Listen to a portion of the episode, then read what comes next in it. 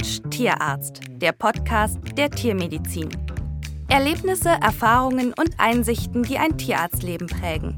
In diesem Podcast erzählen Tierärztinnen und Tierärzte von ihrer besonderen Leidenschaft zum Beruf. Ein Zeitdokument erlebter Geschichten der Tiermedizin. Heute mit Rolf Nathaus und. Ja, mein Name ist Herbert Nagel. Willkommen zu Teil 2 unseres Gesprächs mit dem Fachtierarzt für Schweine Herbert Nagel aus Geseke, der sich 1989 zusammen mit seiner Familie entschied, die DDR zu verlassen und einen Neuanfang in der Bundesrepublik Deutschland zu wagen.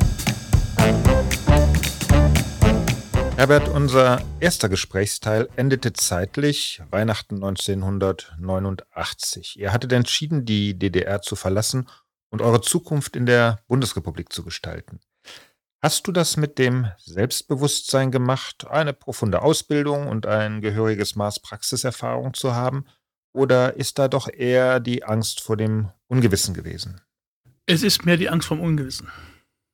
Mehr die Angst vom Ungewissen, einfach zu sagen, okay, du hast eine gute Ausbildung, aber ich war damals 35 Jahre alt. 35 Jahre alt. Das heißt, es war für mich noch absehbar, noch genug Zeit, das, das Hebel noch umzudrehen.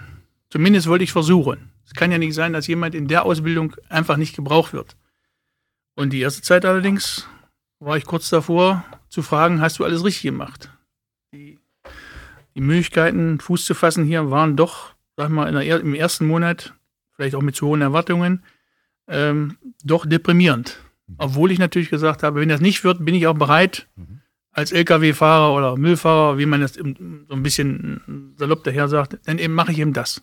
Aber ich bin bereit, ich will eine Veränderung. Ja. ja, auf das Thema Arbeitssuche kommen wir gleich. Aber was hattest du hier überhaupt für eine Anlaufstelle? Ja, ich hatte also im Prinzip, ähm, ich hatte im Prinzip soweit vorgearbeitet oder ich hatte eine Leichtigkeit dahingehend oder eine Erleichterung, da mein Schwager, der damals zur damaligen Zeit ähm, unernt aus der Armee entlassen wurde als Oberstleutnant, der war Adjutant vom Stadtkommandanten von Berlin, der entlassen wurde, der war im Mai, nein, im Oktober, am 13. Oktober war der ausgereist und ich hatte ihm zugesagt, dass ich da seinem Vater hinbringe zu Weihnachten, weil er Angst hatte, dann wieder zurückzukommen. Das habe ich dann zu Weihnachten noch gemacht und da hörte ich bloß die beiden Schwestern, also meine Frau und die Frau von Michael, die sprachen miteinander, kommt doch auch und so weiter alles. Und da hatte ich mal den ersten Kontakt aufgenommen mit Tierarztpraxen im, im Hessischen.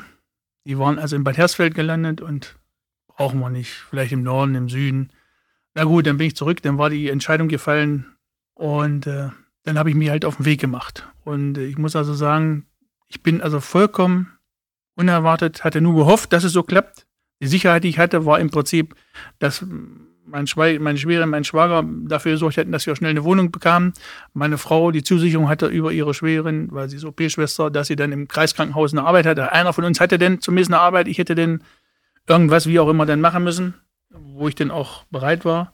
Und wir sind gut untergekommen in einer Einliegerwohnung eines Kurarztes da und so weiter. Erstmal waren wir gut untergebracht, so dass ich von da aus starten konnte. Wobei war auch schwere Zeit. Aber die Arbeitssuche hier war schon eine Ernüchterung. Ähm, das heißt, du hast festgestellt, dass äh, hier keiner auf Herbert Nagel gewartet hat. So ist es. Im Rückbesinnung habe ich ungefähr 28 Bewerbungen geschrieben. Hatte ich also aus dem Grünen Heinrich, hatte dann darauf reagiert, hatte dann entsprechende Bewerbung weggeschickt und äh, ich hätte auch nicht darauf gehört. Mein Kurarzt, der sagte immer, nimm nicht das Erstbeste, was dir vorkommt. Dann muss man sich vorstellen, ich bin unheimlich aktiver Typ und eben bloß morgens die Krümel vom Tisch zu machen und die Betten zu machen, das ist dann auch nach zwei Wochen schon für mich höchster, höchster, höchster Stress. Und ich habe das eben gemacht und kam von den 28 Bewerbungen, meine ich mal, kamen 25 Absagen freundlich formuliert alles, so wie er das macht. Drei hat mich irgendwo in eine Warteschleife hängt, irgendwann mal und so weiter. Und äh, bei den vielen Absagen, muss ich auch sagen, sind mir dann abends auch Tränen über die Augen gelaufen. Ja, Scheiße, was hast du hier gemacht? Entschuldigung. Was hast du hier gemacht? Du hast zu Hause ein Haus gehabt mit zwei Garagen, mit allen um 1000 Quadratmeter, mit grünen Gartennummern, hast das alles fallen lassen, deswegen hast du das richtig gemacht. Und jeden Moment kam der Anruf meines damaligen Kollegen, äh, lass uns mal miteinander probieren. hätte gar nicht gedacht, dass er den pünktlich am Mittwochabend anruft. Und das will ich auch hier mit auf den Weg geben. Also nicht Kopf hängen lassen. Es gibt immer wieder Licht, wo es vorwärts geht. Und von da an, muss ich sagen, hat das hier passt mit meinem Kollegen, wo ich dann hinkam. Und äh, von da an, der sehr gut auf mich gewartet hat, muss ich sagen. Aber es ist eben, wie gesagt, auch eine, es ist eine sehr ähm, schwere Zeit gewesen. Um das noch zu erwähnen, vorher war ich noch 14 Tage, hatte ich denn ein, eine Stelle in, Ansbach bekommen einer Tierarztpraxis, einer damals großen Tierarztpraxis in Neustadt an der Aisch, Kreis Ansbach. Und die nahmen mich natürlich mit Kusshand, wobei ich natürlich merkte dann auf einmal, oh, jeden Morgen, das war ein Fachtierarzt für Pharmakologie. Ich war der älteste von den fünf Kollegen, die anderen vier waren frisch von der Hochschule. Wir wurden jeden Morgen erstmal zum Würfel gefaltet dort, weil wir das und das nicht richtig gemacht hatten. Ich musste immer erstmal die ich kannte zwar die Wirkstoffe, aber ich musste erstmal auf jeder Flasche drauflesen, was ist denn drin. Ja, und das ist ja nicht unbedingt groß geschrieben. Ich musste also immer erst gucken oder so. Und jedenfalls hat mir alles falsch gemacht, jeden Tag. Und muss ich sagen, auch von der Art und Weise, so dass ich dann nach 14 Tagen gesagt habe, war dann auch die Frage, können Sie ein Auto fahren? Ich sage, ja, das habe ich schon in der DDR gelernt und so. Es war ziemlich, war ein guter Tierarzt, davon keine Frage, aber wie gesagt, ähm, ich sage mal, ein sehr komisches Umfeld und so weiter, wo ich dann gesagt nach 14 Tagen, nehmen Sie meine Arbeit für Speis und Trank und das war's. Das war erniedrigend. Da war man Tierarzt zweiter Klasse. So ist es. Und das ist natürlich auch im Prinzip, sagen wir mal, was ich den ersten Mal erlebt habe und so weiter, wenn ich auf die Höfe kam und die sagten, oh, schon wieder ein neuer. Ja. Ich sage, jo, ne? Und äh, ja, ich sage, kommen denn viele neue? Mhm. Manche haben den Kopf weggedreht, nichts gesagt. Und man, ja, ja, kommen schon viele neue. Mhm. Ich war dann in zwei Jahren der 17. Was natürlich für mich auch ein war, hier musste wieder. War ein Signal, ja. Hier war ein Signal. Wobei mich zwei Sachen bewegt haben enttäuscht war ich über die Lebensverhältnisse dort in, in Niederbayern, muss ich sagen. Das kannte ich nur aus schlimmsten LPG, in manchen, was ich dort gesehen habe. Was auch die Leute persönlich an betraf und, und, und, und na gut, das ist jetzt eine Frage, eine Erfahrungssache, wo ich dann sagen muss, ähm, hat mich auch geprägt. Ein Landwirt, tiefen Hut, verschmutzt, dreckig. Ich habe da eine Scheide zugenäht und er hörte nun, wo ich in der Sprache, wo ich herkam, und sagte, bisher hast du nur dem Sozialismus gedient. Jetzt dienst du nur noch dem schönen Mammon. Ja, das konnte ich erst gar nicht mit anfangen, aber im Nachhinein sind das Sachen, wo ich sage, guck mal, was dieser einfache Mann doch für einen Erkenntnisgrad hat oder so, ja. Kannst du dich erinnern, äh, was damals gezahlt wurde? Kann ich dir sagen. Äh, ich bin mir ist geboten 6000 Mark. Also man hätte schon erkannt, dass ich was konnte und ich, hab, ich war ja damals noch ein reiner Rindermann und nach einer Woche hat man festgestellt, dass ich Trächtigkeiten, ich konnte Trächtigkeiten damals zur Zeit also sehr gut runter bis auf, auf auf 32 Tage. Das war damals schon was. Und dann haben mich losgeschickt, nur noch Dreschigkeiten zu machen da. Ne? Und als ich denen gesagt habe, ich gehe nach 14 Tagen, der Kollege hinter mir hat mir 8000 Mark geboten. Ne? Und ich muss eigentlich sagen, äh, ist die Sache nicht wert. Auch wieder eine Lehre. Es geht nicht nur ums Geld, es geht auch um die Arbeitsbedingungen. Das heißt, ich hätte doch viel Geld verdienen können, aber ich hätte nicht den Mut gehabt, meine Familie nachzuholen. Zu diesen, ich sag mal, etwas mehr, na, ich sag mal, verwirrenden Rahmenbedingungen, so will ich es mal vorsichtig formulieren. Die passenden Rahmenbedingungen und eine Perspektive für die Zukunft hast du dann hier in Geseke gefunden. Der Kollege Heinz Schamoni hat damals nicht lange gefackelt und dich angestellt. Und daraus ist ja dann ein sehr erfolgreiches Team geworden. Was war bei dieser Kontaktaufnahme anders als vorher? Ja, muss ich so lachen bin also hier und äh, wir lachen heute noch drüber. Er sagte mir schon, ich habe dich schon eine halbe Stunde vorher um, um Block laufen sehen hier bei ihm zu Hause. Ne? Weil mir kommt es immer darauf an, für mich ist immer sehr wichtig Pünktlichkeit und dass ich pünktlich da war. Und ist ja nur von Bad Hersfeld sind das 150 Kilometer, dass ich pünktlich da war. Und da gibt es gar nicht groß. Ich bin reingekommen, wir haben uns angeguckt, haben natürlich ein paar Worte gewechselt und gesagt, komm, das passt. Da war keine groß. Ne? Er hatte für sich, hatte vorher Einzelassistenten, die nach ein, zwei Jahren das wieder verließen. Und für ihn war das jetzt eine ungewohnte Situation, einen jemand zu bekommen, der schon zwei Kinder hatte, jemand äh, jetzt einzubinden, wo eben ein Risiko, wo er auch, eine, sagen wir mal, hat eine gewisse soziale Verpflichtung. Die hat mein Kollege immer so ein bisschen mehr als andere, sag ich mal so.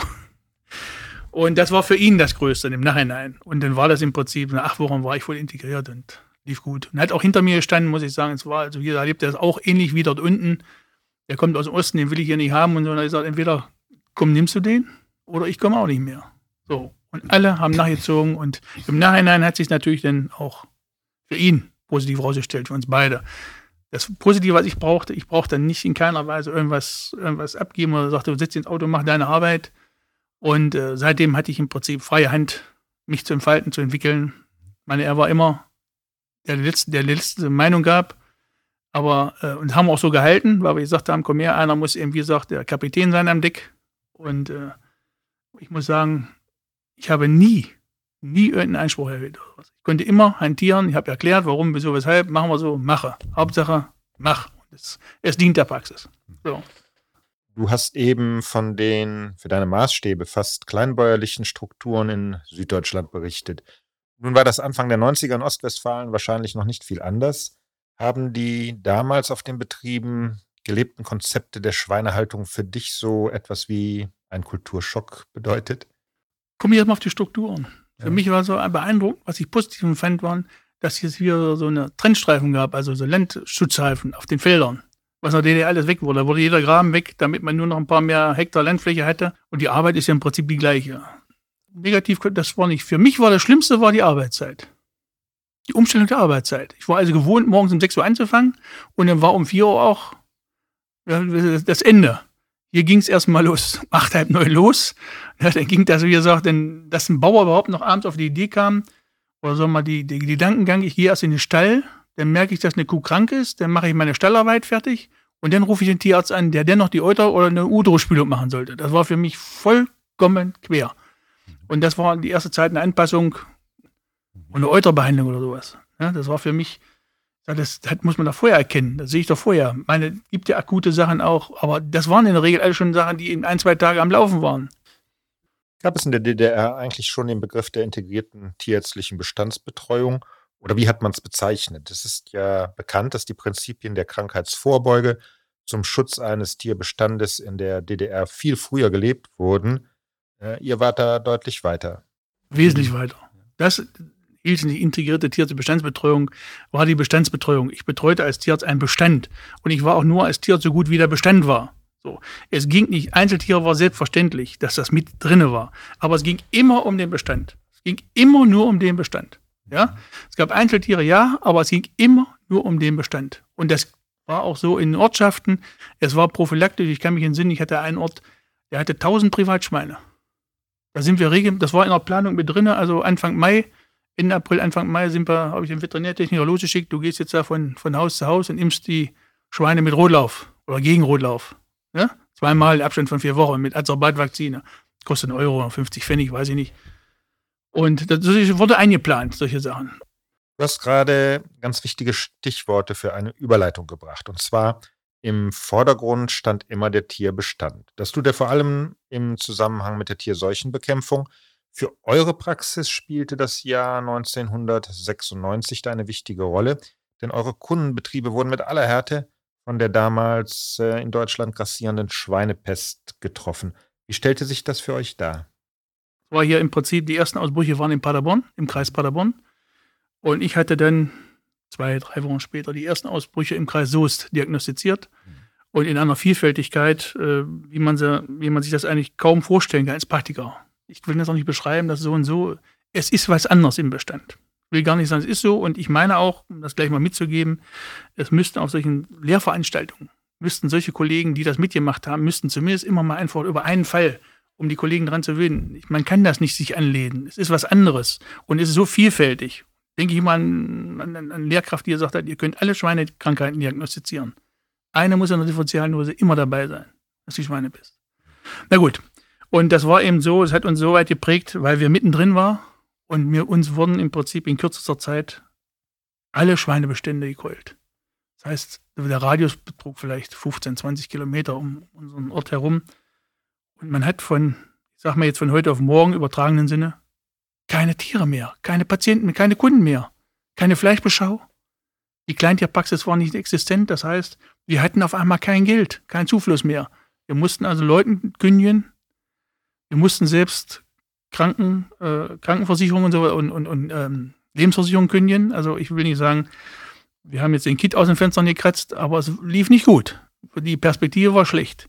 Und aus dieser Sache heraus war ich eben so motiviert, gerade die Tierseuchenbekämpfung mir auf die, auf die Fahne zu schreiben. Bis dahin war das für mich genauso lief das vorbei, wie das heute an jungen Kollegen vorbeiläuft.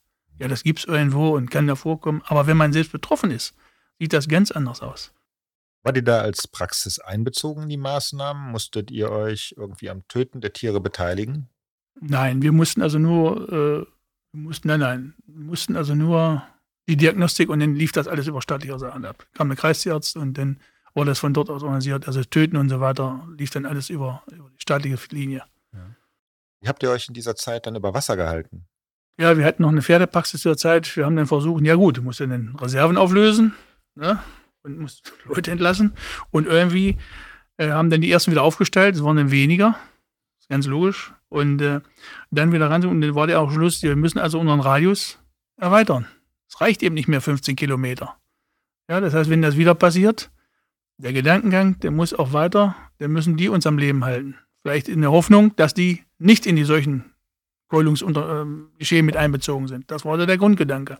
Wir müssen also raus aus unserem müden zweimal am Tag die Runde fahren und so weiter, ne? Und da noch eine Flasche vorbeibringen und da noch mal hingucken, zu sagen, so wir müssen die Praxis strukturieren und wir müssen auch die Praxis teilen.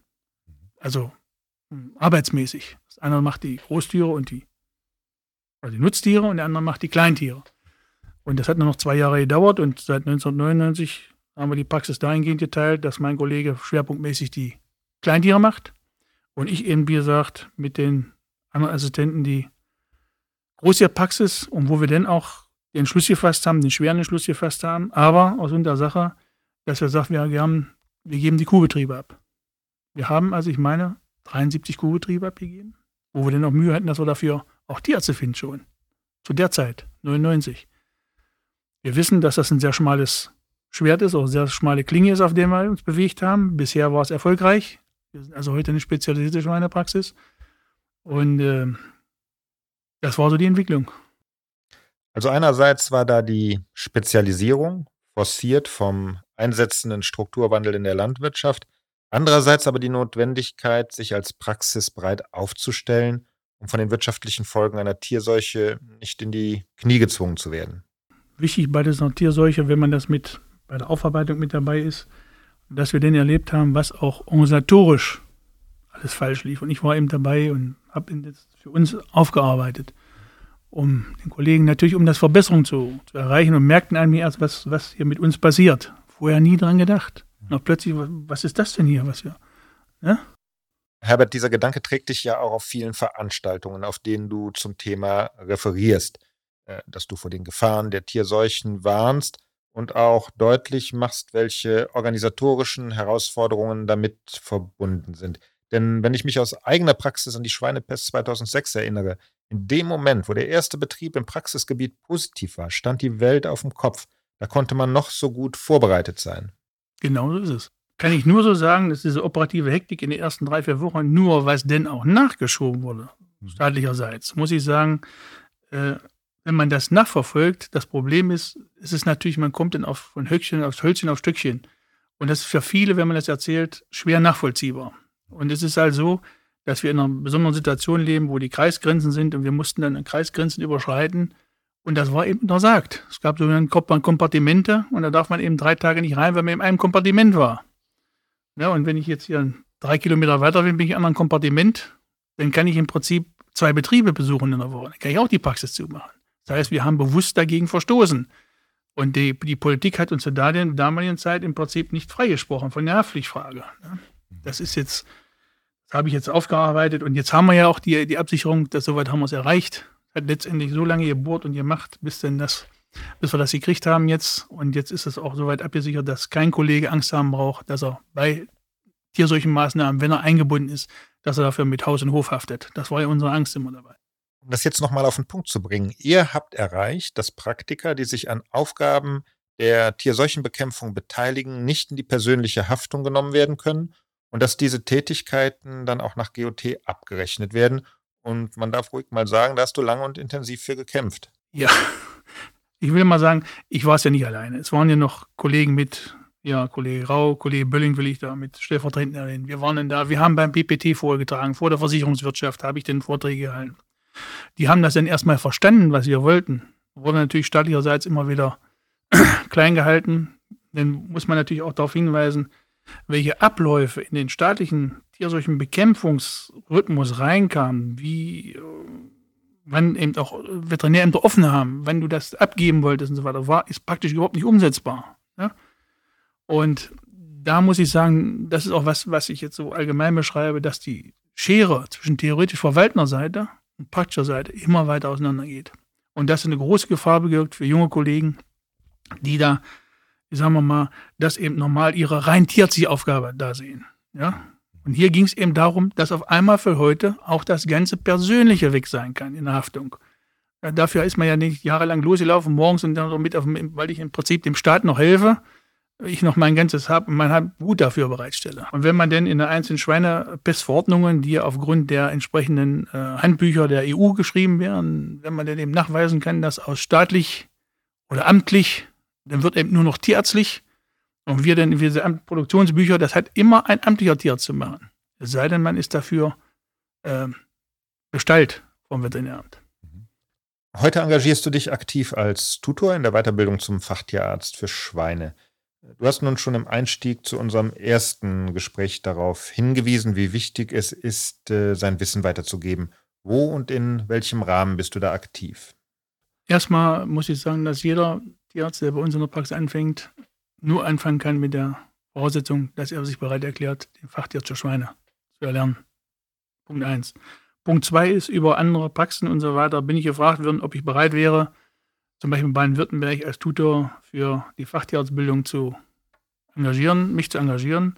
Und es macht mir Spaß. Erstmal ist es auch so, ob Studenten, junge Tierärzte, es macht Spaß mit diesen jungen Leuten. Sie bringen, sind natürlich nicht fertig, nicht ausgebildet, klar. Und da sind auch manche Gedanken, die sind, ich sag mal, ist vielleicht der falsche, noch etwas wirr. Aber sie bringen neue Gedanken, die man sich selbst hinterfragen muss. Das ist für mich auch eine wichtige Sache zu sagen, so pass auf, das verbinden wir mal und ich gebe dir mal mit so ein paar, so ein paar Leitstrahlen, muss dich ja nicht dran halten, aber denkst vielleicht mal dran zurück. Du musst ja nicht dieselben Fehler machen wie ich. Und das macht mir auch Spaß. Und wenn ich sehe, wenn junge Leute sich entwickeln und ich auch die Dankbarkeit kriege, denn dafür ein freundliches Wort oder sowas, macht mir schon was aus, muss ich sagen. Und ich bin gezwungen, mich gedanklich auch da fit zu halten. Das macht mir auch Spaß. Das heißt, obwohl du das operative Geschäft der Praxis nicht mehr aktiv begleitest, kreisen deine Gedanken doch noch intensiv um die Tiermedizin und speziell um die Belange der Schweinepraxis. Du bist da gedanklich natürlich noch nicht raus. Äh, gedanklich raus, wir nennen das Inhouse-Konsultant, ja. so ein bisschen, äh, sagen wir mit einem neuen Begriff. Äh, ich sag mal so, Kollegen rufen also doch noch häufiger an, um zu sagen, so, ich muss mal auf deine Festplatte zurückgreifen. Ja. Was würdest du denn da machen? Nur als zweite Sache, weil man ihm da sagt, ja, du, 39, 40 Jahre Berufsleben kann man sich nie anlesen. Ne? Das muss nicht mehr in dem Umfang sein, aber ich mache es gerne. Ich habe oftmals noch, dass Landwirte, auch nicht unsere Kunden, mich anrufen und sagen, können Sie mal kommen? Ich möchte gerne eine zweite Tierarzt Meinung haben zu dem, was mein Hoftierarzt macht. So, ja, das mache ich auch. Und mit Beendigung dieser Sache rufe ich aber den Hoftierarzt an. Sage ich, war jetzt hier, komm hierher. Ja, und wir treffen uns morgen wieder. Und dann, dass wir das zusammen besprechen. Ich wollte jetzt erstmal hier, damit ich nicht voreingenommen, damit der Landwirt erstmal nicht, nicht irgendwelche. Und das ist relativ häufig. Was möchtest du jungen Kolleginnen und Kollegen, die vielleicht noch damit hadern, ob sie sich eine Arbeitsbiografie in der Nutztierpraxis vorstellen können, mit auf den Weg geben? Ist die Schweinepraxis aus deiner Sicht ein Modell Zukunft? Lässt sich so pauschal nicht sagen. Ich sage dazu, der Tierarztberuf, so wie ich ihn erlebt habe, mit Besuch der Kunden, den Kontakt zu Kunden, ist für mich der schönste Beruf, den man sich vorstellen kann. Was limitierend oder zunehmend erschwerend wird, ist die staatliche Eingriffigkeit mit äh, Gesetzen und so weiter. Aber das ist alles, ich sehe das immer als Herausforderung. Je mehr die bringen, umso mehr bin ich in der Lage, darauf zu reagieren. Das sehe ich positiv. Also wer denn schon die, die Ohren hängen lässt, der hat denn auch wirklich nichts verloren. Also es muss einer sein, der ich möchte. Und es gibt junge Kollegen, die hier zumindest als Praktikum waren. Wir sind ja auch Ausbildungsbetrieb und bilden also junge Kollegen aus, die natürlich den anderen Praxen auch sind. Und es gibt genügend auch junge Leute, die dann eben sagen, oh, die hat mir gefallen. Hier habe ich was mitgenommen, da habe ich was mitgenommen. Feine Sache. Herbert, vielen Dank für das spannende Gespräch und für die zum Teil sehr persönlichen Einblicke in deinen Werdegang. Ich hoffe, dass dir dein Elan auch berufspolitisch noch lange erhalten bleibt und du die Weiterbildung des Nachwuchses zum Fachtierarzt für Schweine weiterhin und noch lange mit deinem Wissen und deiner Erfahrung befeuerst. Ja, vielen Dank. Und ich kann nur alle Kollegen ermutigen, Kollegen, werdet Praktiker und habt Freude am Beruf.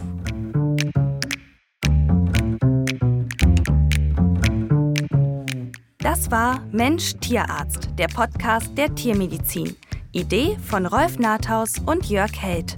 Mensch Tierarzt ist eine Produktion von vetfokus.de und wir sind tierarzt.de.